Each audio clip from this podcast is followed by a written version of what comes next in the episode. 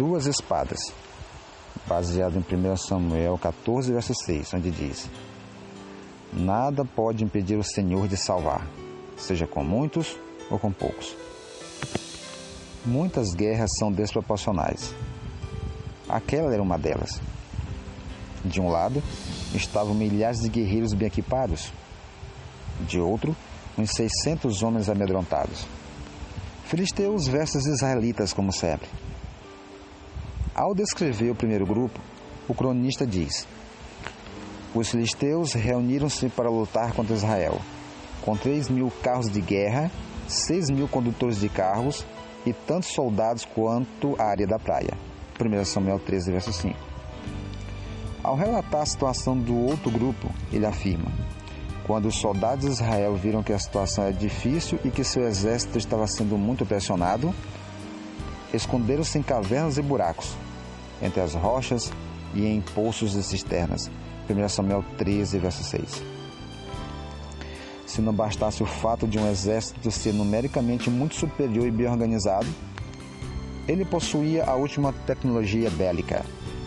Já o outro exército, disperso pelo medo, dispunha de apenas duas espadas. Naquela época não havia nem mesmo um único ferreiro em toda a terra de Israel pois os filisteus não queriam que os hebreus fizessem espadas e lanças, diz o relato em 1 Samuel 13, verso 19. O que o rei e o príncipe fariam com suas espadas? Saul sentou-se debaixo de uma, romanceira, árvore muito apreciada no mundo, no mundo antigo.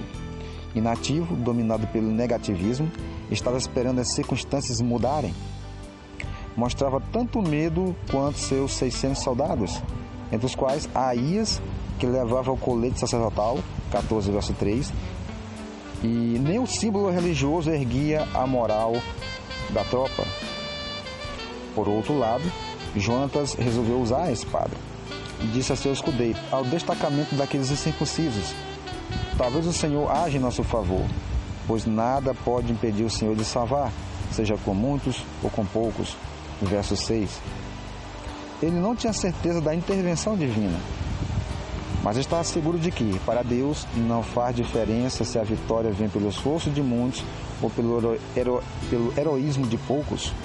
Para o Senhor, o número é irrelevante. O importante é o treinamento na fé, ainda que seja uma fé pela metade ou baseada no talvez. Jonatas e seu escudeiro resolveram escalar um penhasco íngreme e seguir os sinais de Deus. Jonatas escalou, usando as mãos e os pés, e o escudeiro foi logo atrás. Jonatas começou a derrubá-los e seu escudeiro, logo atrás dele, os matava. 1 Samuel 13, verso 13. No primeiro ataque, eles mataram cerca de 220 homens. Então o pânico dominou o exército filisteu. A vitória foi arrasadora. Meu querido Fábio, você tem batalhas para travar? Inimigos para vencer? Não fique sentado debaixo da romanceira. Tome a iniciativa. Escalhe o penhasco. Lute, pois soldado que não guerreia não é soldado. Se não puder ser um herói como Jonatas, seja um escudeiro. Acredite que uma espada é suficiente para Deus conceder-lhe a vitória. Assim como escreveu e declarou Martin Luther King: se não puder voar, corra. Se não puder correr, ande. Se não puder andar, rasteje, mas continue em frente de qualquer jeito.